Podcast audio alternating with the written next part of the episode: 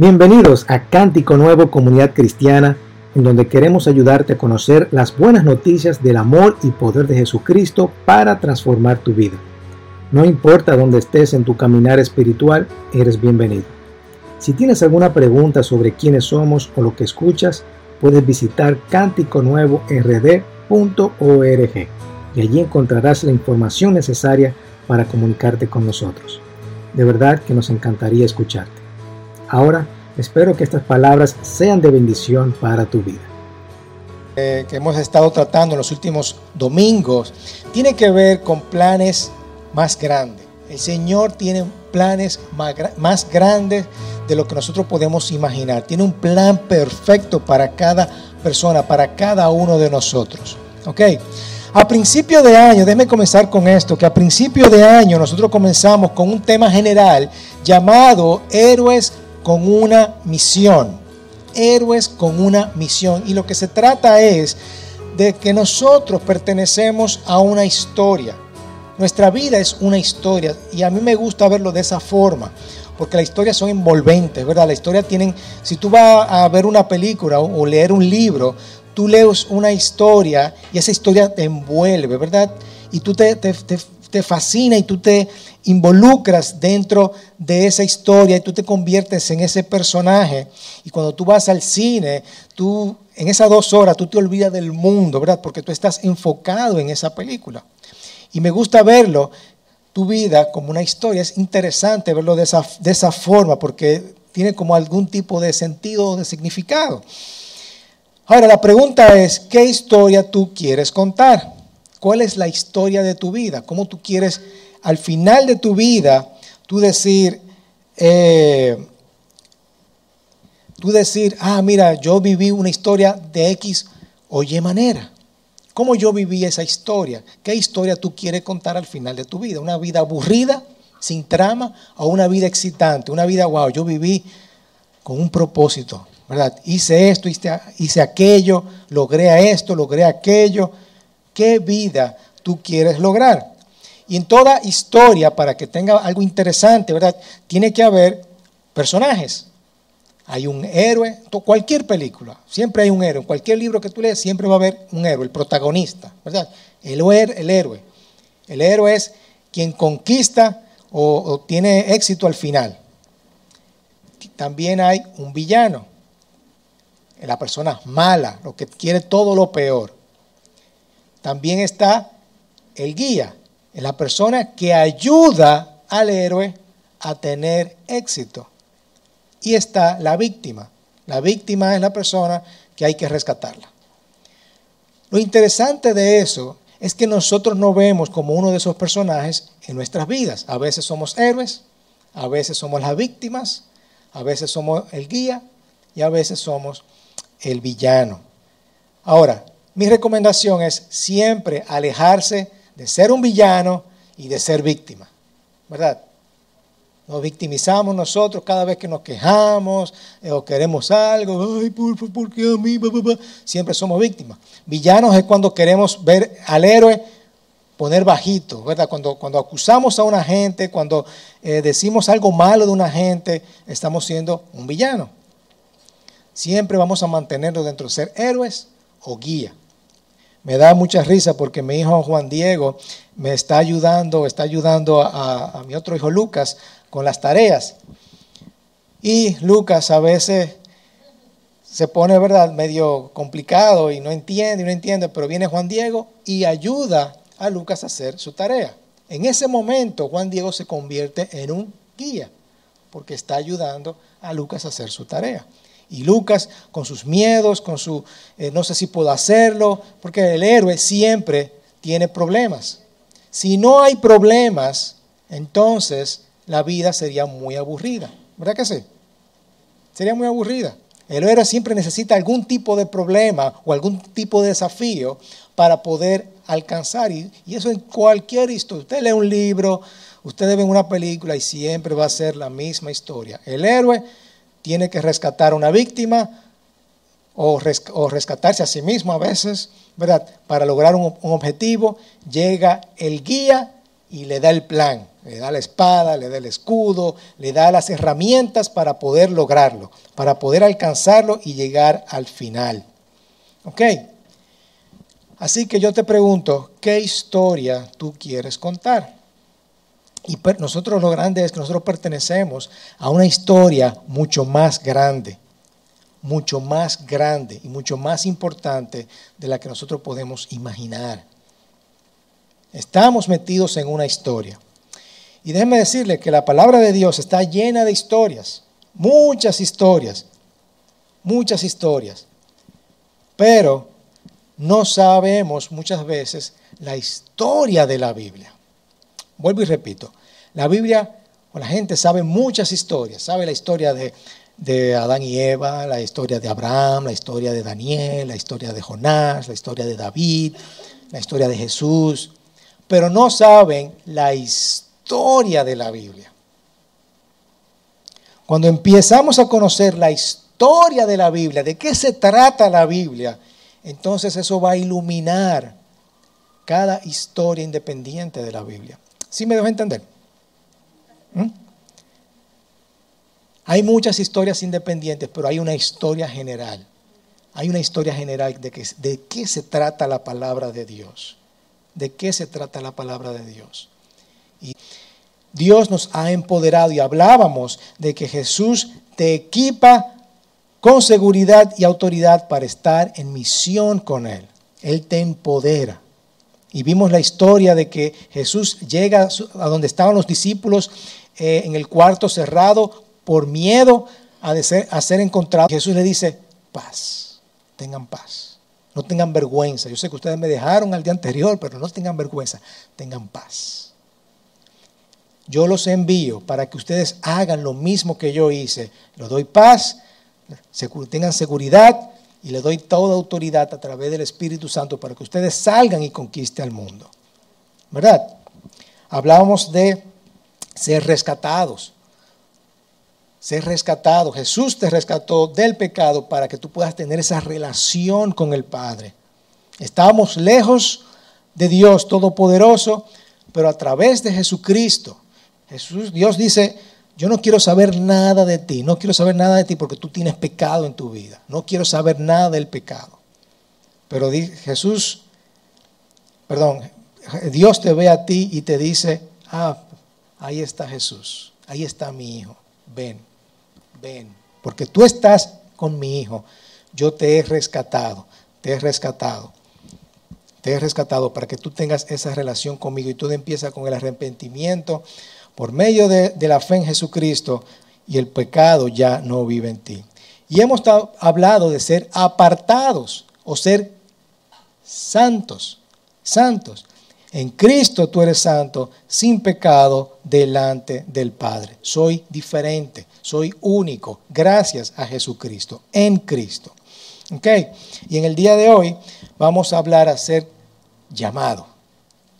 ¿Qué es llamado? ¿Qué significa este llamado? Y ustedes han escuchado esta frase o esta pregunta, ¿cuál es mi propósito? ¿Cuál es tu propósito? ¿Cuál es tu propósito? ¿Cuál es el sentido de la vida y qué yo tengo que ver con todo esto? ¿Para qué yo estoy aquí en la tierra? ¿Ok? Cuando yo era pequeño, o bueno, más joven. Mis amiguitos y yo estábamos diciendo, ven acá, tú no te has preguntado por, por qué estamos aquí, ¿Por qué, por qué yo estoy aquí en la tierra, ¿no? Yo no conocía nada de Dios, ¿verdad? ¿Por qué yo estoy aquí en la tierra? ¿Por qué yo no fui un perro, un gato? ¿Por qué yo soy yo? ¿Por qué yo soy Juan Carlos? ¿Y por qué yo no soy, no soy dominicano y no nací en otro lugar? Yo pude haber nacido en otro lugar. ¿Y por qué? ¿Qué, yo, qué yo estoy buscando aquí, verdad? Para mí eso tenía como un mar abierto de posibilidades. Y fue hasta que yo conocí a Cristo, que todo esto tuvo sentido en mi vida. Y vuelvo y repito, ¿cómo, cómo, cómo yo quiero vivir mi vida? ¿Cuál es la historia que yo quiero contar en mi vida? Y millones de libros se han escrito al respecto de este tema, de buscar el propósito, de buscar el sentido de la vida, porque muchas personas están buscando el sentido a sus vidas. Están como yo así buscando, ven acá, ¿por qué yo, no, por qué yo soy yo? ¿Por qué yo no fui fulano o mengano? ¿Verdad? ¿Cuál es el sentido de la vida? ¿Cuál es el propósito de la vida? Y muchas personas están buscando significado en sus vidas.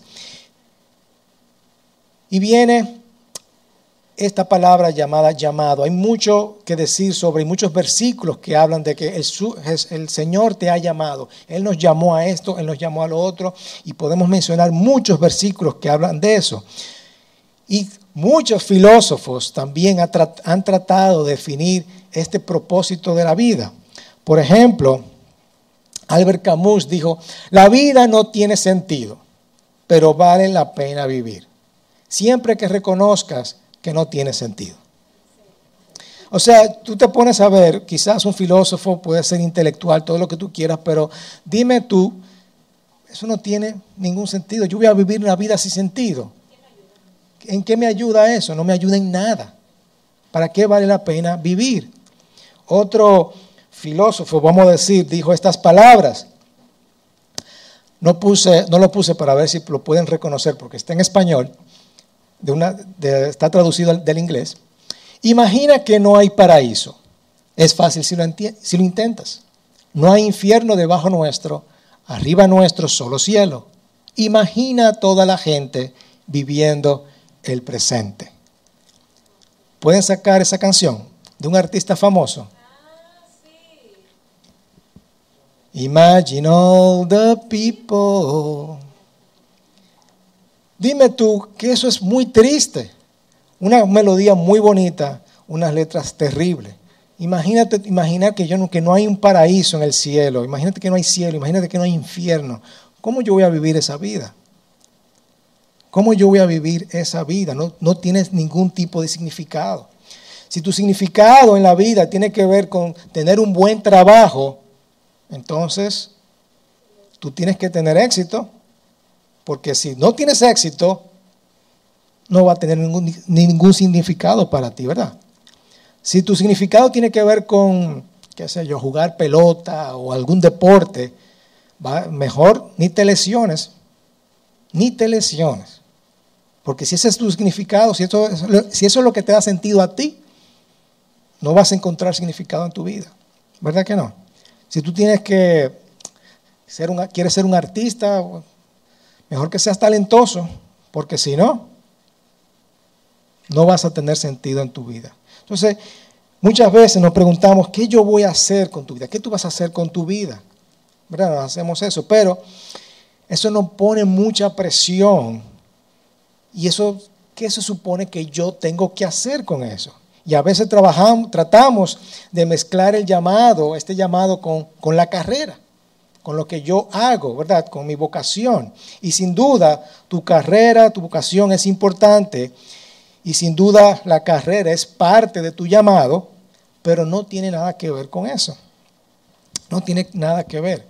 Y mucha gente también dice, eh, tú has descubierto tu llamado. ¿No, le han preguntado eso? Tú has descubierto tu llamado. ¿Qué es lo que Dios tiene para tu vida? ¿O, para qué te va a usar Dios? ¿Verdad?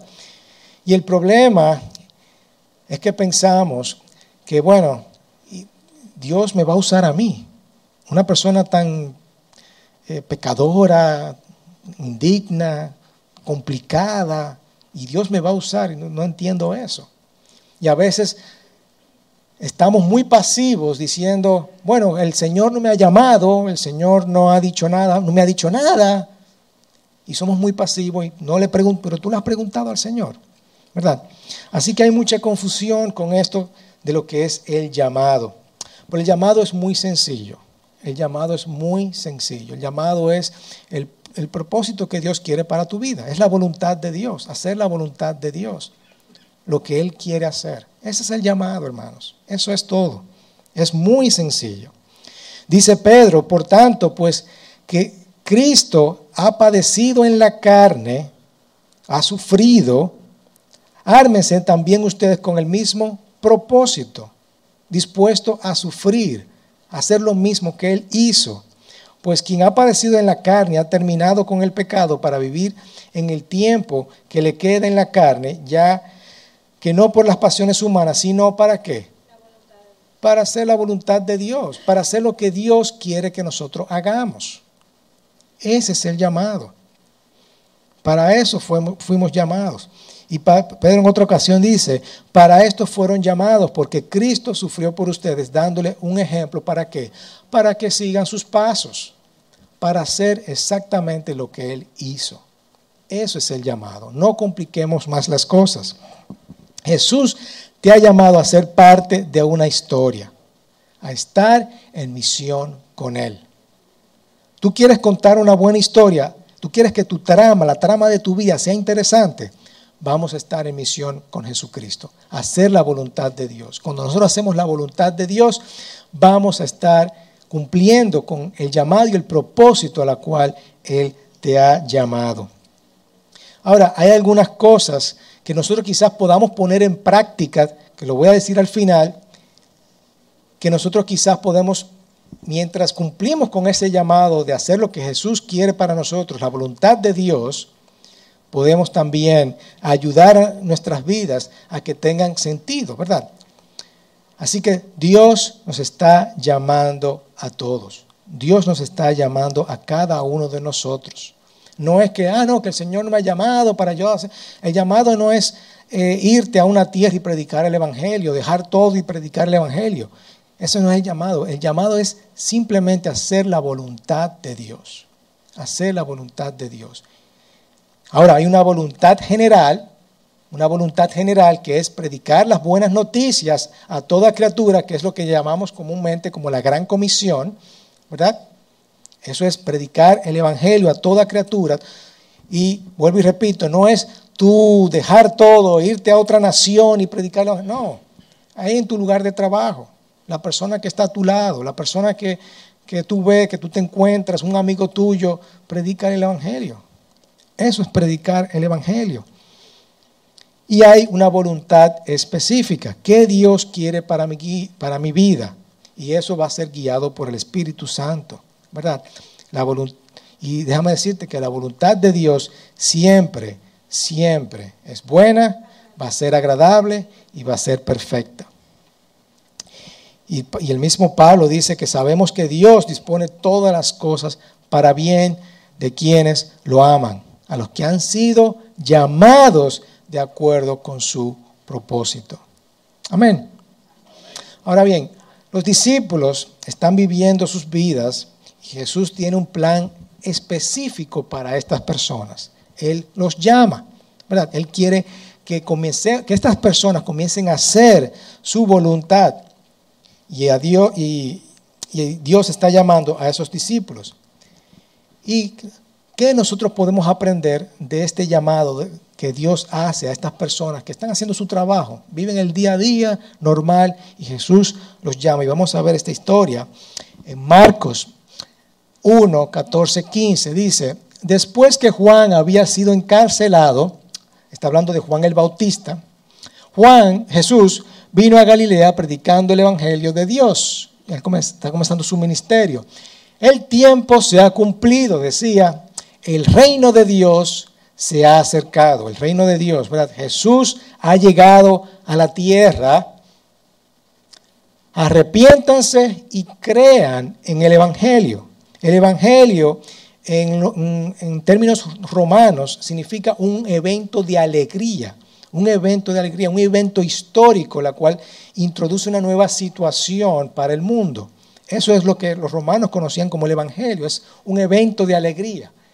Ok, arrepiéntanse y vamos a creer en este nuevo evento que va a acontecer. Mientras caminaba junto al mar de Galilea, vio a Simón y Andrés, hermano de Simón, echando una red en el mar porque eran pescadores. ¿verdad?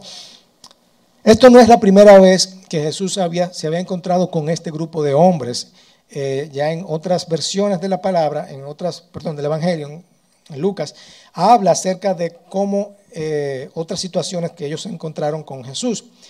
Pero estos eran hombres comunes, sin credenciales teológicas, sin estatutos en el mundo, eran simplemente pecadores. Y mientras trabajaban, eran hombres comunes. Y Jesús escogió a estos discípulos no por lo que ellos eran, sino porque por lo que Jesús podía hacer por medio de ellos. ¿Okay? Y es interesante porque Jesús no selecciona a un grupo eh, élite, ¿verdad?, de, personas. Él, él, selecciona grupos comunes. Y eso lo vemos a través de toda la Biblia, ¿verdad? Gente común y gente que eh, Dios selecciona, en este caso Jesús está seleccionando a estas personas comunes. Y Jesús les dijo, vengan conmigo, vengan conmigo, asóciense conmigo. Vamos a hacer estas cosas juntos y yo haré de ustedes, yo los voy a transformar, los voy a cambiar a ser pescadores de hombres. Dejando al instante todo, dejando al instante las redes, ellos lo siguieron. Ellos lo siguieron. Esto es una invitación y Jesús muestra de qué se trata el cristianismo, de seguir a Jesús. ¿verdad? Yendo un poco más adelante, Jesús vio a Jacobo, el hijo de Zebedeo, y a su hermano Juan, los cuales estaban también en la barca remendando las redes, limpiando las redes. Al instante los llamó y ellos, dejando a su padre, Zebedeo, en la barca con los jornaleros, se fueron con Jesús. Yo me pregunto, óyeme, estas personas, ¿qué vieron en Jesús que decidieron dejar todo Dejaron todo lo que estaban haciendo, su trabajo, inclusive sus padres, para seguir a este Señor que decía ser el Mesías. O sea, ¿qué vieron en Jesús? Yo creo que el Espíritu Santo tuvo algo que ver con eso, ¿verdad? Y después Jesús subió al monte, voy a saltar eh, al versículo 3, al capítulo 3, subió al monte, llamó a los que él quiso y ellos vinieron a él, designó a doce, ¿para qué? para que estuvieran con él y para enviarlos a predicar, le dio una tarea apostólica, ¿verdad? Le dio, vayan a predicar y para que tuvieran autoridad de expulsar a los demonios. Lo empoderó, como dijimos anteriormente. Los empoderó, le dijo, tengan toda autoridad para predicar el Evangelio. Y luego ahí el llamado a los doce, designó pues a los doce, Simón, a quien puso por nombre Pedro, Jacobo, hijo de Zebedeo, Juan, hermano de Jacobo, a quienes puso por nombre Boacnerges, que significa hijos del trueno. Me gusta como Jesús le pone apodo, ¿verdad?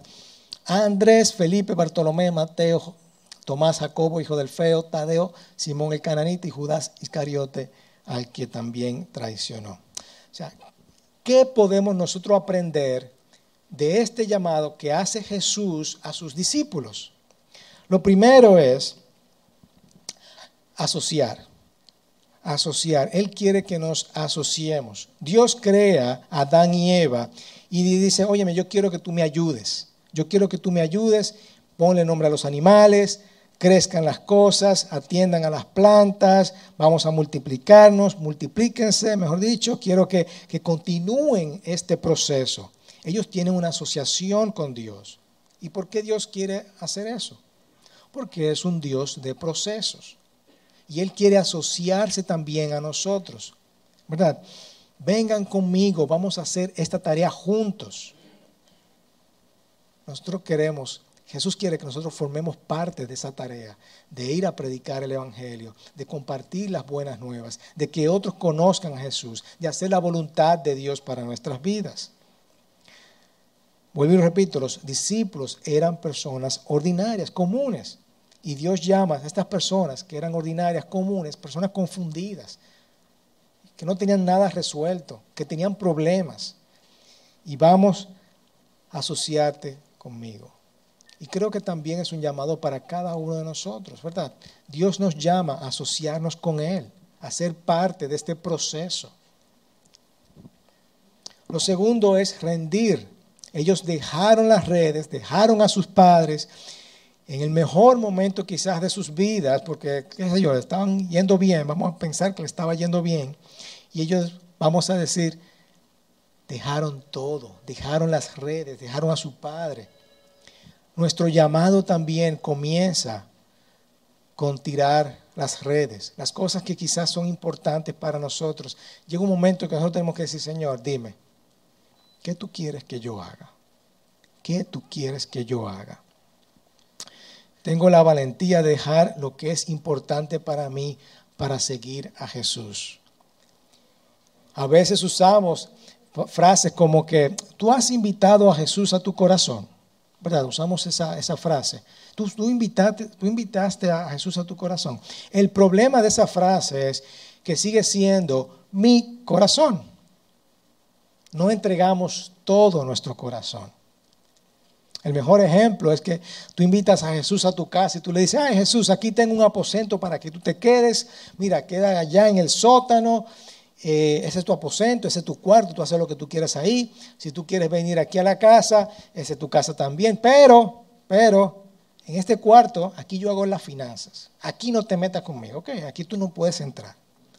En este cuarto, este es el cuarto matrimonial, aquí mi esposo y yo resolvemos todo, aquí tampoco entres Jesús, ¿ok?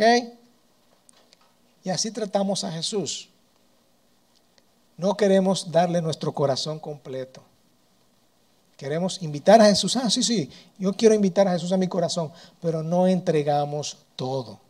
Rendirse delante de Jesús significa, Jesús, aquí está todo mi corazón. Todo te pertenece. Todo te pertenece. Todo te pertenece. Todo te pertenece. Seguir a Jesús así, invitar a Jesús, invitar a Jesús y decirle, todo mi corazón te pertenece.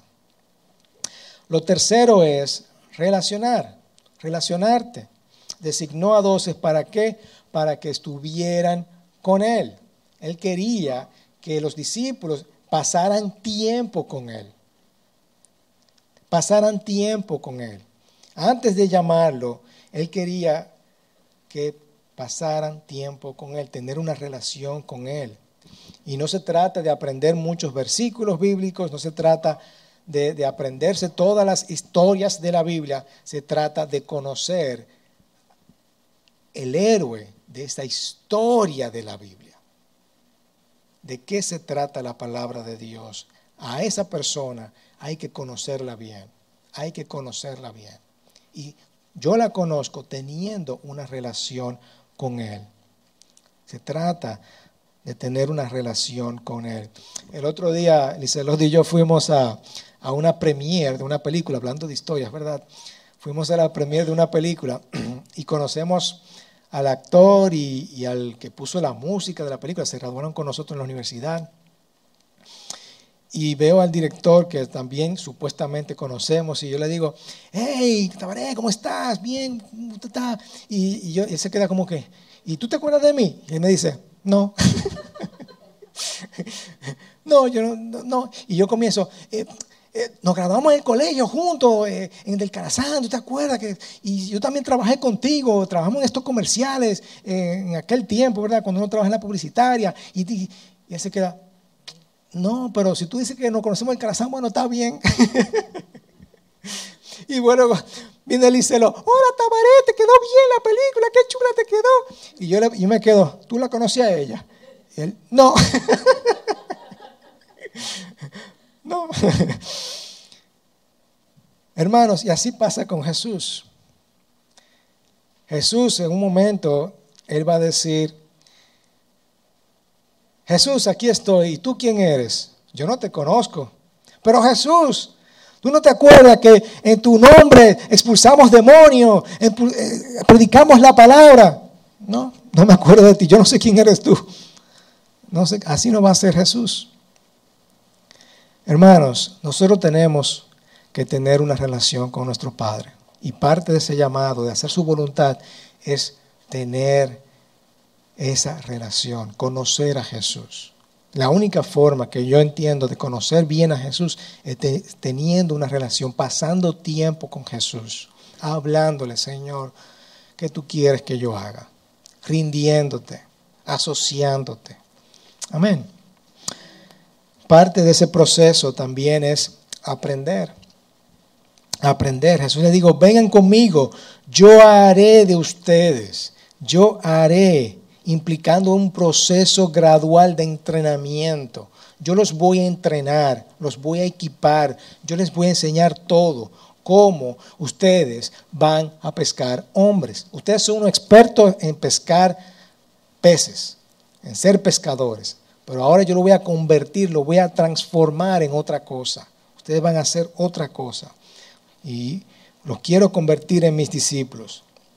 Y obviamente Dios te acepta como tú eres, pero claro que sí, ¿verdad? Pero Él quiere hacer algo nuevo, algo nuevo en ti.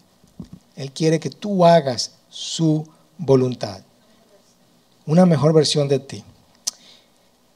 ¿Qué Dios quiere que nosotros hagamos? ¿En qué Dios me quiere convertir? ¿Qué Dios quiere de mí? Yo tengo que ser un aprendiz, tengo que estar dispuesto, tengo que estar dispuesto a cambiar. Y si queremos ser los héroes de la película, los héroes siempre están dispuestos a cambiar y enfrentar los desafíos. Siempre están dispuestos a cambiar y estar dispuestos a aprender. Si yo digo, yo no voy a aprender nada, si yo estoy bien como yo estoy, ¿de qué vale? Ah, no, yo soy así. Yo soy así y entonces a mí nadie me cambia, yo no soy, eh, a mí nadie me tiene que estar diciendo lo que yo tengo que hacer. Si tú eres, estás jugando a ser un villano, tan simple como eso. ¿Tú quieres ser el villano de la película? No, nadie quiere ser el villano de la película. Yo quiero ser un héroe. Entonces, por lo tanto, el héroe está dispuesto a ser transformado, a ser cambiado, a ser a dejarse llevar y, aprender. ¿ok? Nosotros tenemos que tener como héroes una mentalidad de crecimiento, que significa que siempre estamos cambiando y podemos hacer grandes transformaciones en nuestras vidas. Y parte de esa transformación en la vida es hacer la voluntad de Dios. Amén. Y por último, tiene que ver con ser enviado, enviar. ¿Para qué? Para enviarlos a predicar y para que estuvieran en autoridad de expulsar demonios. Cualquier cosa que yo haga, lo voy a hacer para el Señor. El Señor me ha enviado, me ha enviado con un propósito, para yo hacer su voluntad en mi vida. Uno de los versículos que siempre me, me encanta tener en mi corazón es que todo lo que hagan, de palabra o de hecho, háganlo todo. Y cuando dice todo es. Todo en el nombre del Señor Jesús. Todo, todo lo que yo voy a hacer, lo voy a hacer en el nombre del Señor Jesús. Todo, porque yo he sido enviado para hacer, para estar en misión con Él. Amén. Hay una palabra que se, que se, que se que leemos en la Biblia, que es iglesia, que es eclesía, que viene está compuesta de ek, que es salir de o hacia a, y caleo, que es llamar. Cada vez que vemos el llamado de Dios, Jesús nos ha llamado, es esta palabra que es caleo. Es una palabra griega traducida en el Nuevo Testamento como iglesia. ¿Ok? ¿Y qué es una iglesia? Es una asamblea o una congregación y la eclesía en el Nuevo Testamento es ese grupo de personas que han sido llamadas fuera del mundo para estar con Dios. Somos ese grupo de personas, los santos, los apartados, que fueron llamados a estar con Dios. Esa es la iglesia.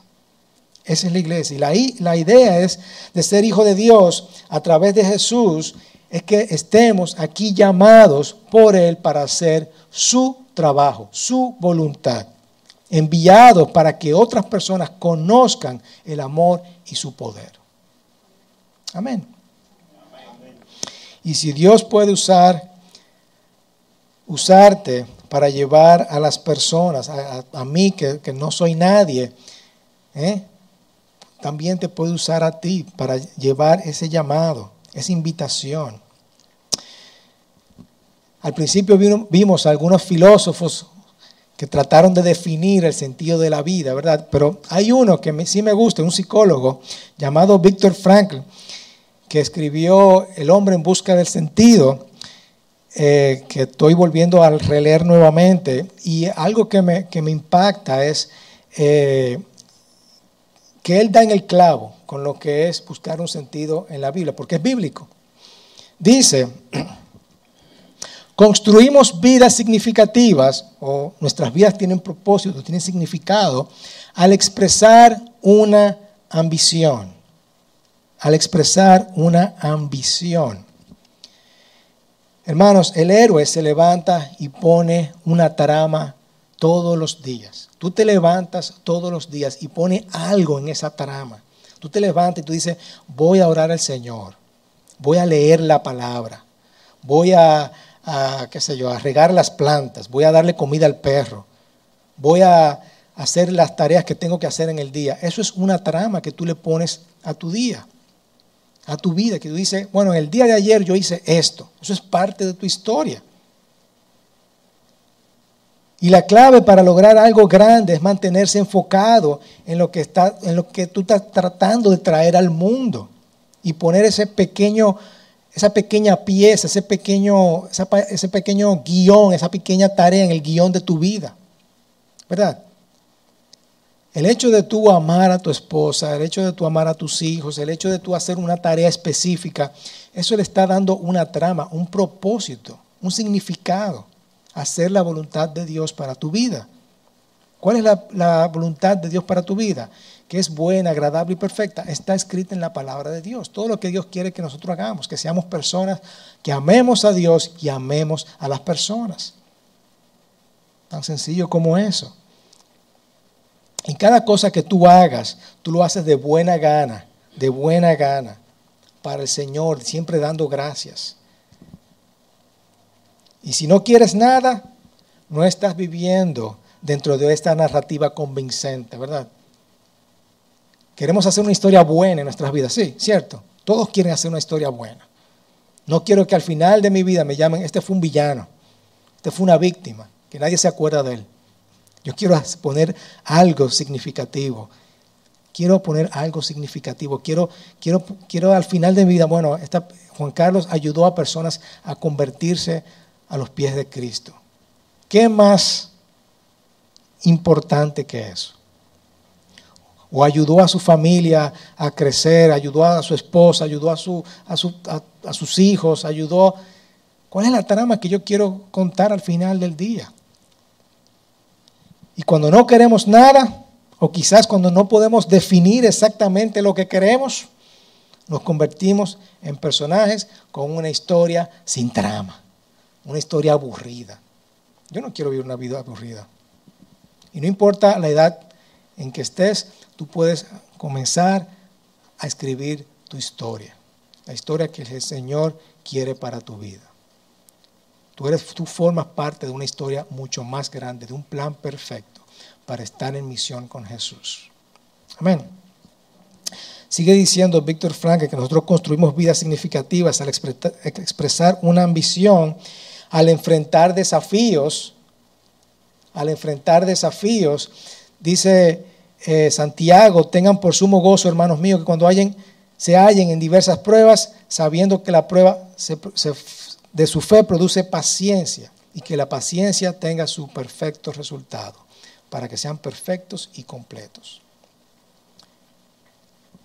Parte de la vida es pasar por pruebas, por desafíos, pero el verdadero héroe va a aprender a que siempre va a haber problemas, pero va a buscar toda la forma para lograr y salir adelante. Cuando sucede algo difícil, las víctimas aceptan la derrota. Rescátame. El héroe no es. El héroe hace todo lo posible por salir adelante. Se enfrentan los desafíos en lugar de evitarlos y aprender de sus errores y desgracias. Y sigue diciendo que nosotros tenemos vidas significativas al encontrar una misión, al enfrentar los desafíos y al compartir nuestras vidas con los demás. Y eso es un estímulo para cada uno de nosotros que pertenecemos a esta iglesia. En Hebreos 10 dice, mantengamos firme la esperanza que profesamos, porque fiel es el que hizo la promesa. Procurémonos los unos por los otros a fin de que estimularnos al amor y a las buenas obras. No dejemos de congregarnos como acostumbran hacerlo algunos, sino animándonos unos a otros con mayor razón para que veamos que aquel día se acerca. Aparte de nosotros estar aquí, es que nos animemos los unos con los otros. Por eso me encanta que nosotros podamos juntarnos, orar los unos por los otros, porque en ese momento para animarnos, para decirnos, no, hacia adelante, hermanos. Tú puedes, el Señor, con el Señor tú lo vas a lograr. El Señor está contigo. Para eso formamos una comunidad, compartir nuestra vida con los demás. Cuando vivimos una vida con significados, invitamos a otras personas a hacer lo mismo, a compartir el Evangelio. Lo que venga detrás de nosotros, las personas que vengan detrás de nosotros van a hablar de esas historias, ¿verdad? Porque compartimos la vida con esas personas. Resumiendo, asóciate con Jesús para ser usado por Él. Asóciate con Jesús. Rinde tu corazón. Conoce a Jesús al tener esa buena relación con Él. No solamente aprendas versículos, sino habla con Él, ten tiempo con Él, tiempo de calidad con Jesús. Aprende para ser transformado. Aprende para ser transformado y haz lo mismo que Jesús al ser enviado. Jesús te ha llamado para ser parte de una historia más grande, para ser parte de ese plan perfecto que Él tiene para tu vida. Estar en misión con Él. Amén. Plan de acción, ¿cómo podemos poner esto en práctica, hermanos? Yo creo que, lo, mejor que podemos hacer es orar humildemente. orar humildemente. Rendirte delante de Jesús. Porque cuando oramos humildemente vamos a proceder valientemente. Cuando yo oro humilde delante de Dios, Señor, úsame a mí. Yo me rindo delante de ti. Como yo, como ese llamado, como ese propósito de hacer tu voluntad tiene significado en mi vida. Ese trabajo que tú tienes para mí, cómo yo lo pongo en práctica. ¿Qué tú quieres para mí? Y cuando tengamos eso, vamos a proceder valientemente y vamos a ser proactivos, no vamos a estar, bueno, el Señor no me ha llamado, yo no sé qué voy a hacer. No, sí, el Señor te ha llamado a hacer su voluntad. Si tú quieres saber cuál es su llamado, el Señor te ha llamado a hacer su voluntad y estar en misión con Él. Ese es tu llamado. Ahora, específicamente, aquel Señor, pregúntale al Señor qué tú quieres que Él haga, qué tú quieres hacer diario. Y ya hemos dicho, Él quiere que tú te levantes y ponga tu trama, ¿Qué tú le vas a poner a tu día? ¿Cómo tú vas a escribir tu historia? Haciendo su voluntad, por supuesto. Jesús te ha llamado a ser parte de una historia, a estar en misión con Él. ¿Tú querías decir algo? Antes de orar, voy a pedir que mi esposa diga algo. No, es algo sencillo, que Dios como que me motivó a hacerlo y muchas veces pensamos como que nosotros somos Subo a la cámara. Ok. Muchas veces pensamos que el llamado solamente es para los pastores o para la gente que son muy capacitada, teólogos. Y como decía Juan Carlos, eh, simplemente él escogió a lo más ordinario del mundo. O sea, Pedro era, Pedro era un cabeza caliente, vamos, a decir, era muy impetuoso, sin embargo, Dios lo usó. Para que tengamos en nuestros corazones eh, en este versículo me encanta, por esto dice aquí, en 1 Corintios 27 al 28, pero Dios escogió lo tonto del mundo para avergonzar a los sabios, y escogió a lo débil del mundo para avergonzar a los poderosos. También escogió Dios lo más bajo y despreciado, y lo que no es nada, para anular lo que es, a fin de que en su presencia nadie pueda jactarse. Sea, muchas veces pensamos que los sacerdotes, los pastores pueden hacerlo todo el llamado, pero él, somos gente normal y él porque no es eh, con nuestras fuerzas, simplemente el Espíritu Santo a través de nosotros es que hace la obra. Así que no, nunca nos, nos, sentamos que no podemos hacerlo si no es alguien que se sabe la Biblia de cabo a rabo o que son personas muy, o el pastor. Cada quien tiene el llamado de la comisión porque no somos nada. Somos, si nos humillamos ante Dios y decimos, yo no soy nadie, yo soy lo más tonto de este mundo, lo más despreciable. Él usó a Pablo, que mató a los cristianos. Imagínese usted ¿En qué cabeza cabe de un Dios de que va a utilizar a alguien que persiguió a la iglesia y fue el que escribió lo más grande del, del, Nuevo Testamento? O sea, él usó a lo más despreciado de este mundo. ¿Cómo no te puede usar ni a ti ni a mí para llevar su llamado? Así que no pensemos que debemos ser súper profesionales, porque simplemente somos vasijas y decimos, he aquí Espíritu Santo, úsame, habla, a través de mí, simplemente. Así que solamente quería compartir eso. Amén. ese versículo me sirvió a mí cuando fui elegido como eh, moderador regional del Caribe, en que yo le decía a los, a los eh, matatanes, wow, yo no sé si yo puedo hacerlo. Y él me dijo, ven acá, mi joven. Me, me leyó ese versículo, tú sí puedes hacerlo. Porque el Señor cogió lo más bajo, lo más tonto, para hacer su voluntad. Él llamó. Así que hermanos, una vez más, Dios te ha llamado para que tú pertenezcas a una historia, a su historia, a estar en misión con Él. Así que vamos a, procurar hacer siempre su voluntad, para que al final del día la gente pueda decir, Juan Carlos, fulano, fue un héroe, fue un héroe, ¿verdad? Porque hizo la voluntad de Dios. Amén. Entonces vamos a orar humildemente, diciéndole, Señor, aquí está mi corazón. Padre, te, presentamos cada corazón de esta congregación. Mira, Señor, sus corazones y lo que ponen delante de ti. Padre, queremos ser usados por ti, Señor Jesús. Queremos que en medio de esta, de esta vida, Señor, nosotros podamos enfrentar cada desafío, cada, eh, cada adversidad, con la mente pensando, Señor, que contigo podemos eh, lograr hacerlo todo. Te pedimos, Señor, que tú estés en cada corazón, Señor, y, tú nos, nos indiques qué tenemos que hacer. Comenzando con predicar el Evangelio, tu gran comisión, y siguiendo por la voluntad específica que tú tienes para cada uno de nosotros, Señor.